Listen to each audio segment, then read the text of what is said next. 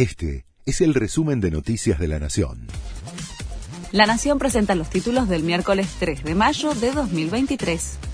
Suben las tarifas de luz 90% y las de gas 25% en promedio para cumplir con el FMI. Para contener el gasto del Estado, el gobierno avanzó con una nueva quita de subsidios energéticos y en este caso los eliminó completamente para el 35% de los usuarios de electricidad considerados hogares de ingresos altos y aquellos que no se anotaron en el registro independientemente de su situación patrimonial. Significará un aumento superior al 90% en las tarifas. Tras el encuentro con Alberto Fernández, Lula prometió gestiones ante el FMI para sacarle el cuchillo del cuello a la Argentina.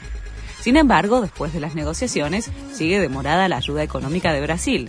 Alberto Fernández explicó que el gobierno de Lula exige una serie de garantías para otorgar créditos que le permitan a la Argentina preservar sus reservas en relación con las importaciones de productos de ese país.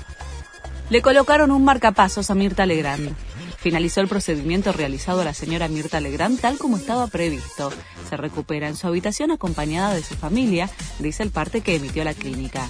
El próximo informe será este mediodía y se espera que hoy la conductora de 96 años reciba el alta. La Fed analiza aplicar una nueva suba de la tasa de interés para controlar la inflación. La Reserva Federal sigue con la política monetaria restrictiva para contener la escalada de precios. Los mercados anticipan un aumento de 25 puntos básicos. La decisión se va a conocer hoy. River sufrió una histórica derrota en Brasil.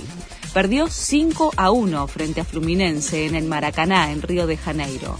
Se trata de la derrota más dura de su historia en la Copa Libertadores y quedó sin margen de error en el torneo. Está último en el grupo D. Este fue el resumen de Noticias de la Nación.